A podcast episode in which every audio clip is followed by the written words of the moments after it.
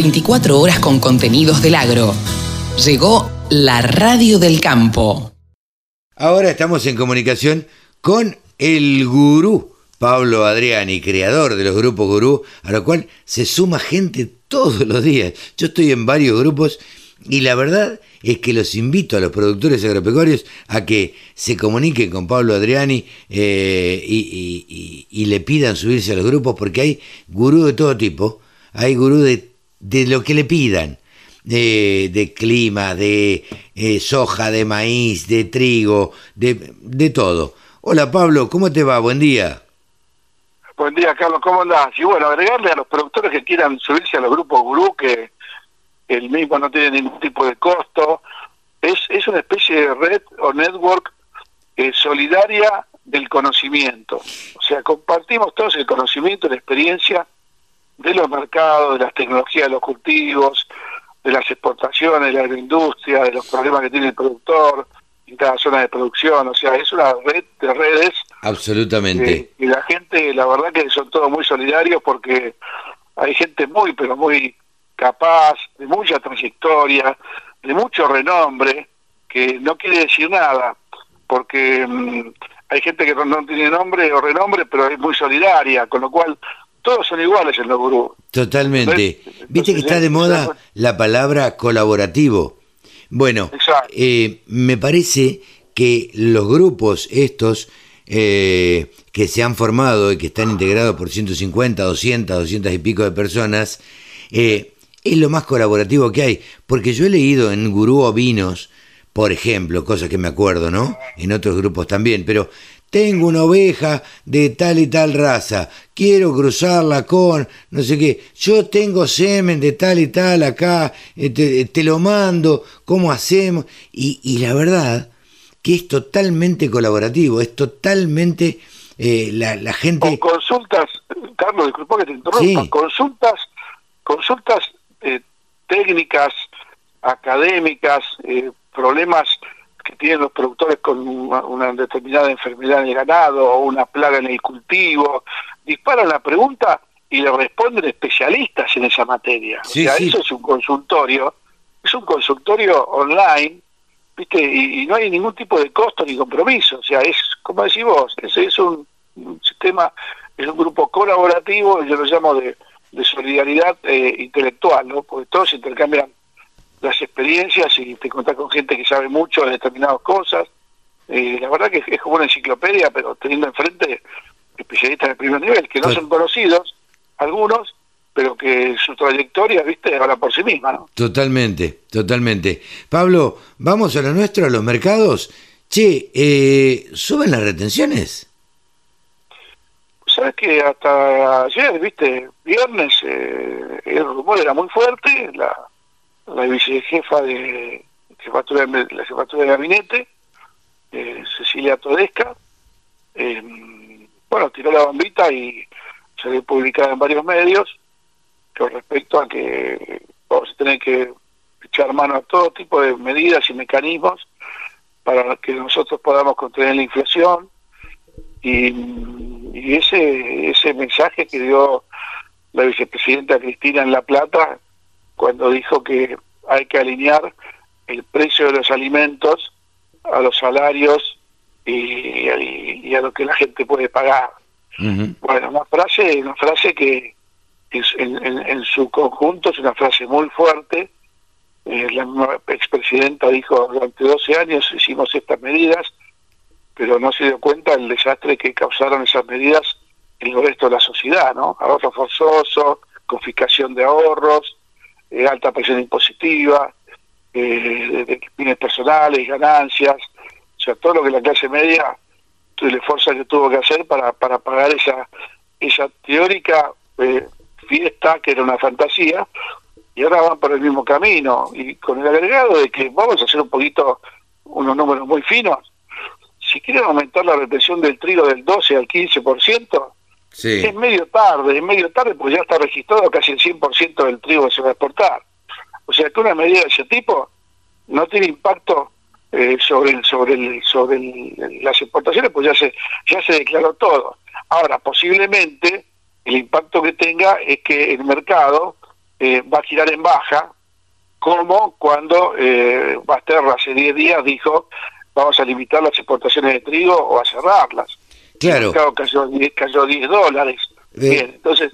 Lo que, yo, lo que yo pregunto, Pablo, eh, ¿a vos no te da la sensación de que son globos de ensayo? De que sale un eh, funcionario, anuncia la probabilidad de que suceda determinada cosa y ven del otro lado qué efecto causa eh, y qué, qué, qué determinaciones toman los productores, qué reacciones tienen los productores? Yo creo que sí, Carlos. Son globos de ensayo, pero atención, que no es la primera vez que el kirchnerismo aplica globo de ensayo y después termina tomando la medida. Sí, claro, claro. Eh, eh, entonces, obviamente salieron todos salieron todos a responder a, este, a este rumor las cuatro cadenas, Asajir, Argentrigo, Axoja y, Maíz, ¿viste? Salieron todos los presidentes a, decirle al gobierno que por este tipo de, por este camino no se va, ya conocemos esta historia. Eh, mientras tanto salieron todas las entidades del agro, por lo menos con Inagro, eh, a, ponerse en contra de la medida del rumor, el rumor o la medida o el pensamiento, ¿no? De parte del Ejecutivo y realmente el gobierno, vamos a ser sinceros, eh, no tienen dólares, Carlos. Fíjate vos, eh, leíste los días de esta semana. Sí, claro. aparentemente los dólares que tiene el gobierno, no, tiene dólares para pagar la vacuna. Totalmente. Entonces la situación, no, la situación es, trágica y el, el, gobierno sigue con déficit fiscal, aumentando deuda, emitiendo, en un esquema donde la, continuación de la pandemia y ninguna medida del gobierno en apoyo a las empresas que se están quebrando y fundiendo, porque esto también hay que destacarlo, Carlos. Vos en una empresa que, hace ocho meses que no factura, no le puedes seguir exigiendo que te pague los impuestos, como que no pasó nada. No, no. Le tenés que, le tenés que decir, señor, hasta acá su deuda queda cancelada. Y por los próximos tres años, si usted da trabajo y abre la fábrica, el kiosco, el, el restaurante, no va a pagar impuestos de tal, tal y tal. Claro. Esa es la forma que un gobierno tiene de afrontar una crisis. Claro, pero, ¿sabes qué, Pablo? Hay tanta voracidad por el porque yo noto esto, tanta voracidad, todos los que tenemos alguna pyme, algún negocito, que yo, sabemos lo que es pagar impuestos. Eh, hay tanta voracidad por recaudar hay tanta voracidad para que le entre plata al Estado, pues esa es la palabra que yo encontré, voracidad, porque aumentan los impuestos sin mirar si el, el que le tiene, lo tiene que tributar lo puede pagar. Entonces, si vos pones impuestos a alguien que no lo puede pagar, y el efecto va a ser contrario, seguramente. Claro, y te voy a decir, te voy a decir una frase muy fuerte. Vos no le podés cobrar un impuesto a un muerto. No. Claro. O sea, empresa que cierra, que es como un muerto, no le puedes cobrar impuestos. Entonces, el gobierno está en una, en una, en una estrategia que puede llegar a ser una estrategia de, digamos, de estrategia política, que es maquiavélica, porque el gobierno mismo está provocando que se profundice la crisis y, y funda las empresas. Es como que está buscando provocarlo, tal vez pensará que eternamente puede eh, emitir eh, pesos con la maquinita y eso no tiene ningún tipo de impacto. Entonces, bueno, volviendo al tema de las retenciones, te un dato de color. Sí. Porque todo el mundo habla del impacto del precio del trigo, de la harina, de los panificables. ¿sí? Con dos docenas de medalona que venden panadero, compra una bolsa de 25 kilos de harina. Ah, mira. Con dos docenas. A ver, y ahí en todo caso, ¿a qué conclusión vamos a llegar? Digo, o que el trigo está barato o que las facturas están muy caras. Claro, y, ¿por qué está cara la factura? Porque la factura tiene un componente, tanto el pan como las pastas, los panificados, tiene un componente que es el costo salarial, el costo impositivo, el costo de los servicios, de la luz, de la electricidad. La nafta aumenta dos veces por mes.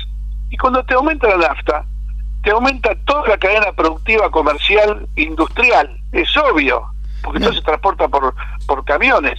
Entonces es medio ilusorio seguir manteniendo la teoría de que el, precio del trigo, del maíz, es el causante del aumento de los costos de los alimentos, cuando el aumento de los costos de los alimentos es precisamente la, la distorsión microeconómica que tiene Argentina en todas sus variables, salarios, tarifas, impuestos, ¿sí? O sea, es un tema mucho más profundo, pero que, que los que están en el Ejecutivo no lo entienden así y, privilegian estas medidas, como decís vos, tal vez como para hacer nuevo de ensayo. Y te doy el otro dato, el otro dato es aumentar las retenciones de maíz del 12 al 15%. Bueno, hay registrado 16 millones de toneladas de maíz.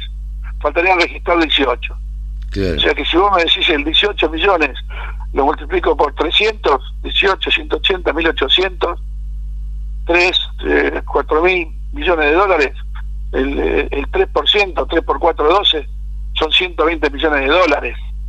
O sea, no me, me quiere decir que con el 3% de aumentar las tensiones de maíz y recaudar 120 millones de dólares, ¿Vos solucionás el precio de los alimentos en la Argentina? No, no, no, de ninguna manera. Pero por eso te decía, como me parece que siento esta voracidad, no les importa cuánto, sino lo que haya. Todo lo que haya y todo lo que pueda recaudar, bueno, me lo guardo para, para, para mí o para el Estado o para hacer beneficencia o para lo que sea, vaya a saber. Pero a pesar de esto, ¿cómo estuvieron los mercados en la semana, Pablo? Mira, los mercados estuvieron eh, bastante bien porque todo lo que había perdido la soja hasta el viernes negro del 22 de enero, cuando los fondos liquidaron posiciones de trigo, soja y maíz, eh, empezaron a recuperarse. Eh, si bien no recuperaron todo, en la semana la soja recuperó 24 dólares en Chicago y había perdido 44 15 días antes. Se recuperó un 50%. Eh, pero el dato de color, más que de color, el dato clave es que la economía americana tiene síntomas de que va a tener un gran crecimiento, están inyectando mucha plata a los americanos, están el, precio del barril de petróleo está para arriba, o sea, esto, esto, esto no es un precio de crisis, o sea, el resto del mundo, el resto del mundo está saliendo de la crisis con distintas medidas o situaciones y Argentina está profundizándose en la crisis. Bueno, yo lo que creo, lo que creo, perdóname Pablo, eh, lo que creo es que el resto del mundo se dio cuenta que la pandemia va a seguir y que ellos también tienen que seguir a pesar de la pandemia. Tienen que convivir la economía con la pandemia. Digo, yo creo que la salud está primero, bla, bla, bla, bla. Yo eh, adhiero a todo eso. Ahora, la economía tiene que ir de la mano también de la pandemia y acompañar la pandemia, porque si no, si no se va a fundir el mundo, digo. Claro, es, justamente hay una especie de caminos disociados. O sea, el Argentina va camino a la crisis y camino al precipicio por el tema de la crisis económica y la pandemia que profundiza la recesión, y el gobierno actúa como que es una crisis de las tantas que tuvimos sin, sin ver los efectos colaterales reales que ya ha tenido. Millones de desocupados, miles y miles de empresas cerradas, o sea que acá en Capital Federal, los que están escuchando, ¿no? que son todos del interior, eh, están cerrando locales eh, en la Avenida Santa Fe, la Avenida Florida, la Avenida Corrientes, locales de trayectoria, locales emblemáticos, algunos históricos de 70, 80 años de ¿viste? restaurantes gastronómicos y, no la pueden soportar. O sea, vos fijate que, que Argentina dentro de poco, Buenos Aires va a ser una ciudad desierta con la mitad de los negocios cerrados. Eh, no tiene a quién venderle, ¿no? Totalmente. Yo, bueno, eh, por donde vivo, sobre cerca de la avenida Maipú, eh, me llama la atención, pero sobremanera cada vez que la circulo, ve de día, por supuesto, ver la cantidad de locales cerrados que hay o, locales que tienen el cartel de alquiler o venta. Entonces, digo, esto hoy no se nota. Hoy tal vez no se note en lo inmediato. Pero Porque estamos en el verano, quiere decir que estamos en febrero, exactamente. Exactamente, todavía la gente está de vacaciones, hay menos gente en Capital y GBA, eh, me parece que todavía no tiene un impacto. En tres meses me parece que vamos a ver los efectos reales. Sí, ahí va a haber problemas muy serios porque no sé si el gobierno va a tener suficiente poder de maquinita para para pagar todos los, los planes y la asistencia y la compensación de salarios de las empresas que realmente están pasando para, para mí, eh, yo con mis 64 años, este es el peor momento económico que he vivido yo en mi historia. Sí, desde claro. desde, el advenimiento de la, de la democracia en 1983, este es el peor año, con la peor crisis, y en un gobierno que no encuentra el rumbo, que está pensando en retener el poder. Sí, sí, totalmente, y está pensando en las elecciones, y encima Digo, porque esto les cayó como peludo de regalo la pandemia, que tiene que gestionar además todo esto que, bueno, lamentablemente, en mi opinión, creo que se ha hecho un uso político también de, la pandemia. Eh, vamos, vamos, a terminar, escucha Carlos, te porque voy a, terminar con, voy a terminar con un poco, unos minutos de optimismo. Dale.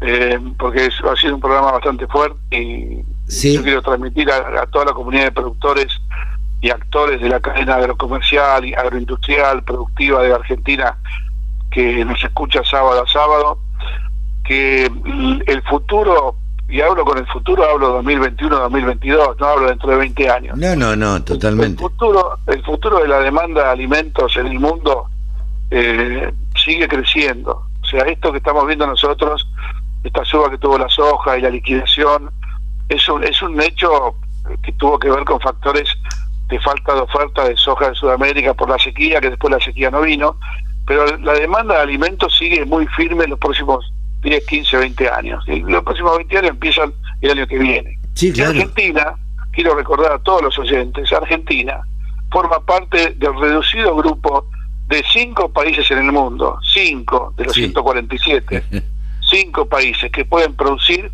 y exportar alimentos en, lo que se llama superávit. Argentina podría estar produciendo hoy, creo que ya lo dijimos y puede ser motivo de otro de otro de otro programa, 200 millones de toneladas, 200 millones de toneladas si no tuviera retenciones. No, no, totalmente. Eso, sería Digo, Argentina tiene la capacidad de alimentar a sus 44 millones de habitantes, o los que seamos, y poder exportar un montón, un montón de toneladas eh, y, y, poder venderle al mundo. Pero, bueno, hay quienes dicen, algún político o alguna política dijo, tenemos la desgracia de tener tantos alimentos. Por eso la crisis, a pesar del dólar atrasado en Argentina, que el gobierno no lo quiere atrasar, a pesar de la brecha cambiaria, ¿sí? hay que sacarle el sombrero a los productores de Argentina y a las empresas de tecnología que han generado un modelo productivo de alta tecnología alta eficiencia, de lo más eficientes del mundo. Así que yo te diría que, ese es el mensaje de optimismo. Eh, esta es una temporada que tiene que pasar, pero en el tema de los commodities, que se queden tranquilos los productores, porque todos los días del año tienen compradores. Sí, si estuvieran fabricando, fabricando zapatillas, computadoras o electrónicos, electrodomésticos, no tienen quien, no hay quien entre en el negocio para comprarle. En cambio, el productor que tiene trigo, maíz, soja, tiene alimentos y eso tiene mercado todos los días del año. No, no, eso, no, tiene valor. La gente tiene la necesidad de comer todos los días. Con lo cual, digo, hay algo seguro que es alimentarse. Entonces, y necesidad de alimentarse. Por lo tanto, me parece que, eh, como decís vos, esto tiene futuro a mediano plazo, a mediano y largo plazo. Exacto. Así que ese es el, mensaje de optimismo. Pablo, nos extendimos casi 20 minutos, che, eh, pero la charla estuvo divertida y estuvo entretenida. Te mando un abrazo grande, gracias por todo como siempre y nos volveremos a encontrar el sábado que viene. Exactamente, próximo sábado. Un abrazo grande. Pablo Adriani, consultor de empresas y asesor de empresas, ha pasado por los micrófonos de la Radio del Campo. www.laradiodelcampo.com La radio que te acompaña a las 24 horas.